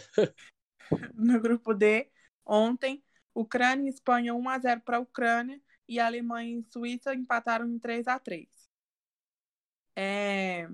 Em primeiro lugar do grupo com sete, com sete pontos está a Espanha. A Alemanha com empate foi a seis pontos. A Ucrânia também a seis, com seis e com dois pontos a Suíça. Quem também está com seis pontos é o Brasil, né? Afinal de contas, a seleção brasileira conseguiu a sua segunda vitória, né, Maria Fernanda? Isso aí, Pedro. É, a seleção brasileira entrou com a seguinte escalação: Everton, Danilo, Thiago Silva, Marquinhos, Renan Lodge, Casemiro, Coutinho, Douglas, Luiz, Richardson, Neymar e Firmino. É, eu só queria é, colocar uma questão aqui. Na primeira partida, o Tite entrou com o Cebolinha no lugar do Richardson. Eu queria saber de vocês quem que vocês preferem. É, eu, como jogador, demais, como jogador, eu prefiro o Cebolinha, mas para jogar na ponta direita, eu prefiro o Richarlison, porque o Cebolinha ele atua muito bem quando atua na ponta esquerda, mas essa é a posição do Neymar, onde ele não vai conseguir espaço. Acompanha o João. Johan. Então, é, é que acontece. O Richardson já falou isso numa entrevista. Ele, ele assim, tem o sonho de jogar pela seleção, assim como imagino que todo jogador tenha. E é aquela questão. Ele joga onde ele foi escalado. Mas ele mesmo já falou que ele prefere jogar centralizado. Mas assim como o Cebolinha não consegue disputar a posição com o Neymar, eu acho que ele não consegue disputar a posição com o Firmino. Então acho que fica para os dois aquela questão de joga onde dá. É, eu prefiro o Richardson como jogador, e assim, não gosto tanto dele na, na ponta, justamente por isso. Acho que ele é bom para jogar centralizado. Mas como o estilo do Brasil é assim, eu acho válido ele ele jogar na ponta. Só que aí, assim, para jogar na ponta, eu acho que ele e Cebolinha são uma boa disputa. Eu acho que é muito uma questão de quem foi o melhor nos treinos. Aí é, vai pro Tite. Eu entendo aqui assim, essa questão de revezar. Mas, como eu falei, eu, como jogador, sou mais o Richardson. Ô Pedro. Pois não é lembrar que essa posição da ponta direita é a posição que é do Gabriel Jesus. Ele que o exerceu ela na Copa América, foi muito bem, inclusive. Só que ele se machucou depois da convocação, por isso o Cebolinho e o Richarlison estão tendo que exercer essa função. Só uma coisa, o Gabriel Jesus passa pela mesma questão do Richarlison, de jogar improvisado. Ele, ele, tem, ele tem até o costume de jogar assim, como centroavante que sai da área, um pouco como o Gabigol faz no Flamengo, vai para as pontas, mas ele nativamente é um atacante. Um jogador que eu acho que merece mais espaço na seleção, e eu entendo que no momento não está tendo, por não estar jogando tudo que sabe, é o Douglas Costa na Copa do Mundo. Jogou bem demais, foi um dos destaques do time, e assim, eu acho que agora no Bayern deve reencontrar o bom futebol e com certeza ainda vai ser escalado nessa eliminatórias. Ô Chico, daqui a pouco eu te dou a palavra, Maria vai falar sobre a partida contra o Peru, aí você abrilhanta-nos com, no... com essa voz marcante sua sobre a tabela das eliminatórias e a Maria Pedro. vai falar sobre o jogo contra o Peru. Pode falar. Deixa só o Chico falar quem ele prefere. É, vamos lá, Chico, vai. Bom, vamos ser bonzinhos com você. então, entre os dois, mano, eu prefiro Cebolinha, assim, tipo, individualmente, sabe? Mas a fase do Richardson é muito boa, né? Porque o Everton é o líder da Premier League e o Richardson é um dos principais jogadores ali do Everton, então eu acho válido sim que ele seja titular, né? O Cebolinha acabou de chegar na Europa lá, então acho que vai evoluir ainda. Pode ir, Maria. Tá bom, vou falar um pouquinho da partida. É, João, se eu pronunciar o espanhol um pouco errado, você me corrige, por favor. É, logo aos cinco minutos, o Peru fez sua primeira chegada e abriu o placar com o Carrilho. É, com um belo chute de fora da área após uma bola tirada errada do Marquinhos. É, o Carrilho ele fez o terceiro gol dele na competição em dois jogos. Primeira partida do, do Peru, ele fez dois gols. É, aos 24 minutos, o Brasil come, é, começou a reagir porque estava bem acanhado depois do gol. É, em uma bola dentro de, da área, Neymar teve sua camisa puxada e o árbitro marca pênalti para a seleção brasileira. O próprio Neymar igualou a partida e se igualou a Ronaldo com 62 gols pela camisa do Brasil é, em um lance impressionante é, de Neymar que estava inspirado ontem. É, ele conseguiu marcar um segundo gol, porém ele foi anulado devido a um impedimento. É, no segundo tempo, o jogo voltou animado. É, o Peru fez é, a primeira chegada perigosa e aos 14 minutos conseguiu abrir o placar com em um gol de rebote. Tite, após o gol, fez duas alterações saiu Coutinho e Firmino, para a entrada de Everton Ribeiro e Cebolinha. Após, após os 19 minutos, em uma bola de escanteio, Richarlison empatou e colocou tudo igual novamente. É... Aos 38, o árbitro marca pênalti para o Brasil e Neymar faz o segundo na partida, fazendo com que ele virasse o jogo para o Brasil. Três minutos depois, em um lance maldoso, Carlos Caceda. Tá certo isso, gente? Eu acho que é Carlos Cáceda. Tá bom. Isso aí que o Pedro disse. É, deixou a mão e atingiu o rosto do Richarlison e acabou sendo expulso com o cartão vermelho direito. É, durante os oito, os oito minutos dados pelo árbitro de acréscimo, o Neymar fez o terceiro dele na partida e o quarto do Brasil. Ótima vitória, inclusive, do Brasil contra o Peru. Sim, o Neymar estava bem ontem. Nos conte sobre a tabela das Convenhamos que ele está bem sempre, né? Sim. Sim. Grande fase o garoto. Então, Pedro, vou falar um pouco é, da tabela, né? Depois dessas é, duas partidas, o Brasil é, lidera ali junto com a Argentina, né? O Brasil é o primeiro por causa desse saldo de gols aí conseguiu, né? Nessas duas, duas vitórias que teve. A Argentina teve dificuldade para ganhar da, da Bolívia, segue em segundo. Em terceiro vem a Colômbia com quatro pontos e o Paraguai também com quatro pontos, né? Os dois têm uma vitória e um empate.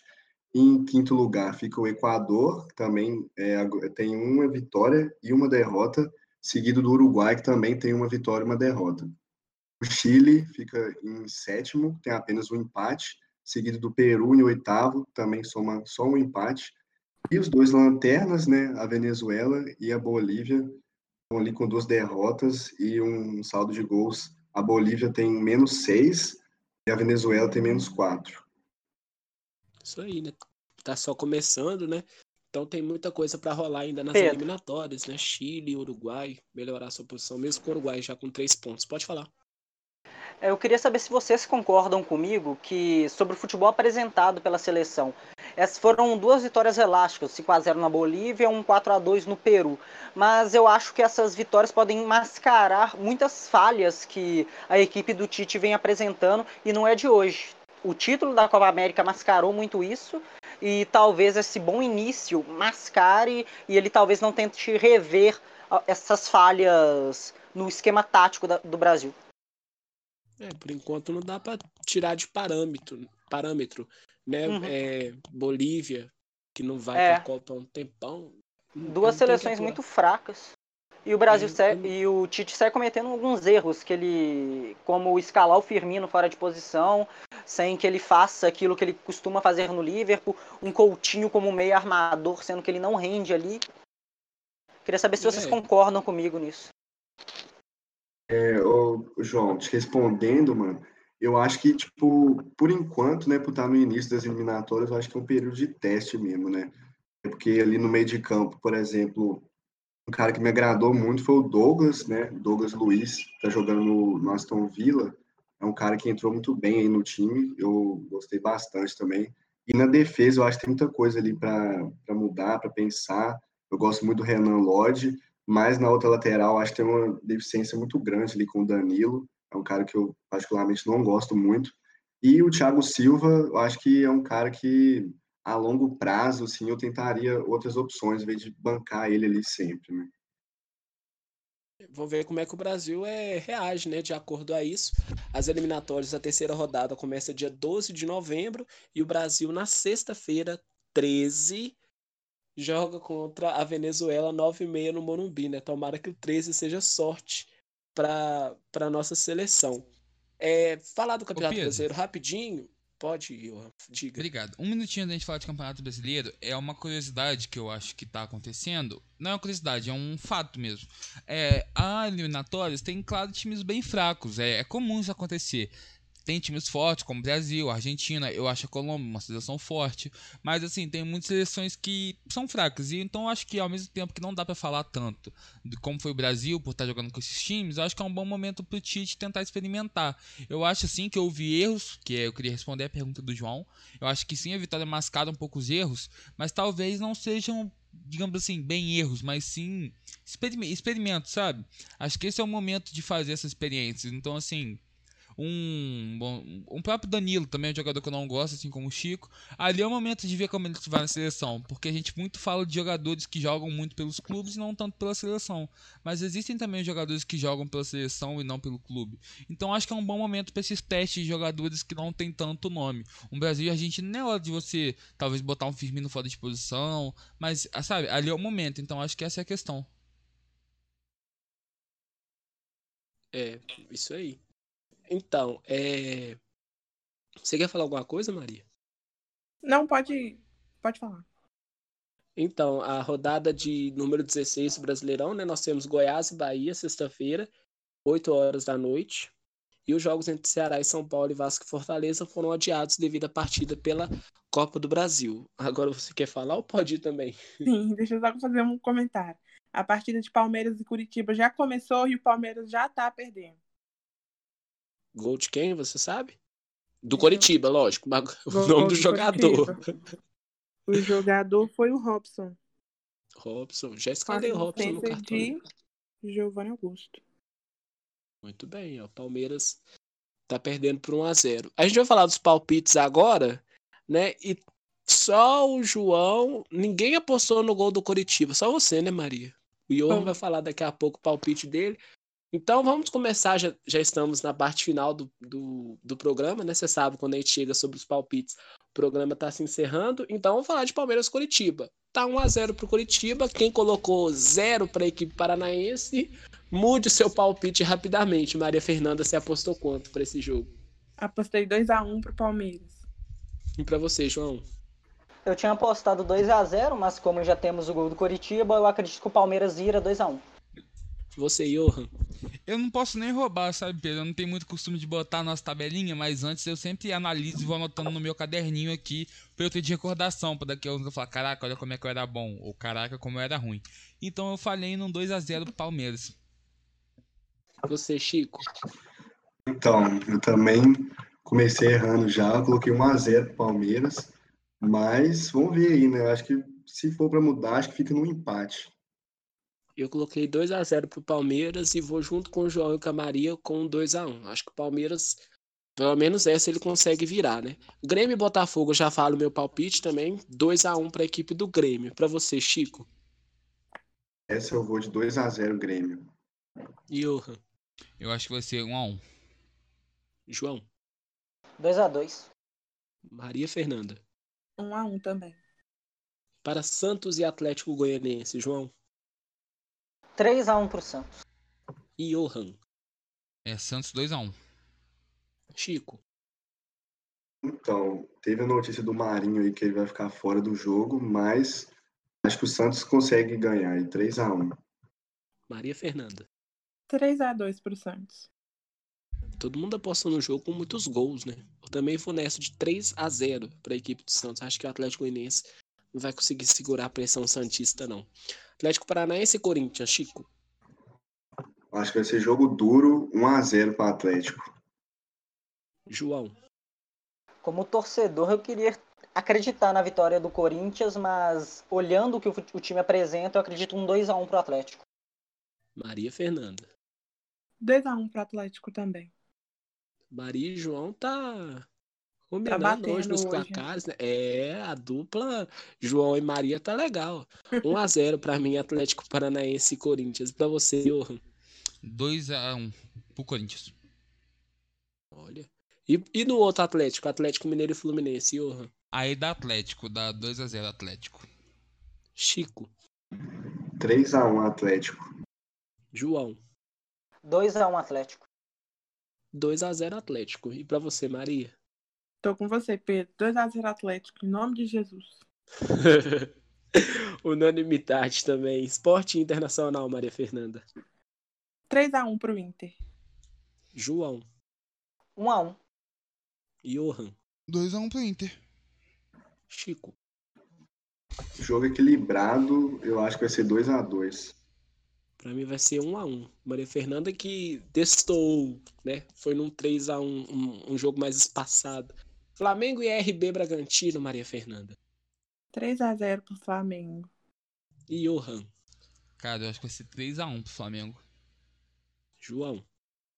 É, o, mesmo o Flamengo estando cansado da partida de ontem, o time tem elenco, então 3 a 0 Flamengo. Chico. Eu acho que pro Flamengo poupar, acho que vai ser um placar mais apertado. 2 a 1 Flamengo. Acompanha o Chico nessa. 2 a 1 para a equipe do Flamengo. E para encerrar, como eu falei na sexta-feira, né? Goiás e Bahia, para mim, o Mano vai conseguir dar uma cara mais eficiente ao time do Bahia contra o Goiás e ele vence por 1 a 0 Para você, Chico. Então, acho que vai ser mais um jogo clássico aí do Goiás, com muitos gols, e vai ganhar dessa vez, 3 a 2 pro Goiás. E Johan. Cara, eu acho que esse jogo vai ser xoxo e vai ser 0 a 0 Eu fiz isso de propósito, tá? João. Eu concordo com o Johan, eu acredito num jogo bem xoxo, e, mas com gols. 1 a, é, 2 a 1 pro Bahia. E Maria. 2 a 1 pro Bahia. Nossa, vocês a Olha empolgação na voz do Fechou a dupla, passar? toca aí. É, Esse programa tá bem entrosado né, nessas questões de palpites, jogo, tão maravilha. Quarta-feira que vem a gente tá de volta com mais mesa redonda e antes disso nós temos os momentos dos abraços para você, Johan. Quem você vai mandar sua mensagem de abraços? Ah, manda um abraço pros meus amigos que estão sempre escutando enquanto a gente tá no programa, eles às vezes mandam uma mensagem. Já aconteceu até de me mandar assim alguma coisa que acabou de sair, então mandar pra todos que estão ouvindo e mandar uma mensagem pra minha família também, que tá sempre escutando aqui no quartinho do lado. Para você, João, seus abraços. Para você, João, é ótimo. Tá, falando- tá parecendo que eu tô falando os palpites. É, eu acho que você já sabe pra quem, Pedro. Acho que chuta o nome. Talvez seja a Inara, né? Inara, Inara, Inaraí. Inara. É pra ela mesmo. Um abraço, um beijo pra Inara. Até cantou, virei nesse programa, olha pra você ver. pra vo- você quer cantar também, Chico? Ou só mandar abraço mesmo? Ah, mano, vou só mandar um abraço mesmo é, para todo mundo aí de casa que sempre acompanha a gente e continue acompanhando, que semana que vem nós voltamos aí para falar de mais futebol. Maria, já pensou essa voz cantando? Eu tava pensando nisso agora. Isso é incrível. Ô Chico, você tem sintonia, esse velho. dote pra, pra música? Oi? Você tem essa habilidade musical? Pô, mano, só quando eu tô no chuveiro, né? A gente tem que ir no Semana que karaokê vem quando as o aulas Chico voltarem. cantando no programa. Aguardem às Vou cantar a 16h45. abertura, velho. Boa. E você, Maria, você quer declarar ou você quer cantar os seus abraços? Não, hoje eu vou só declarar mesmo. Deixa eu cantar pra você e pro Chico. É, abraços hoje vão pra. Os de sempre, né? Nandinha, Felipe, é, sua mãe, né? Tá sempre ouvindo a gente. É, dessa vez vou inovar um pouco. Vou mandar abraço para os meus falsos amigos do Bernardim, porque é assim que a gente se chama. Somos todos falsos um com o outro, mas nos, nos amamos. É, mandar abraço para lá para Ana, Isabela, Letícia, Giovana, o Brian, que tá fazendo o FOP também, tá lá com a gente, e o Pedro, que tá passando em medicina. Parabéns. Nossa, você vê Ah. que ela tem tanto amigo, né? Nossa, Nossa. é- ela tem Ciúmes muito isso? amigo. Não, imagina. Que é isso, já dividimos o programa. Eu vou mandar pro, é, abraço também para os nossos amigos, agora que a gente tá dividindo as amizades também, né, Maria? É, Pra Nanda, pra Kelly, sempre impostora no Among, tá? Kelly, ruiva. Pro Felipe, pra Larissa, pra todo mundo. Pra você também, Maria Fernanda, porque pro João, pro Johan e pro Chico, que semana que vem tem o Chico Cantante barra Mesa Redonda, tá? Tchau pra vocês, fique agora com a programação da Rádio Plural. Mesa Redonda. E pra minha mãe também, que ela tá gritando, e eu. Eu mando um abraço pra minha mãe também. Tchau, Mesa Redonda, um programa plural.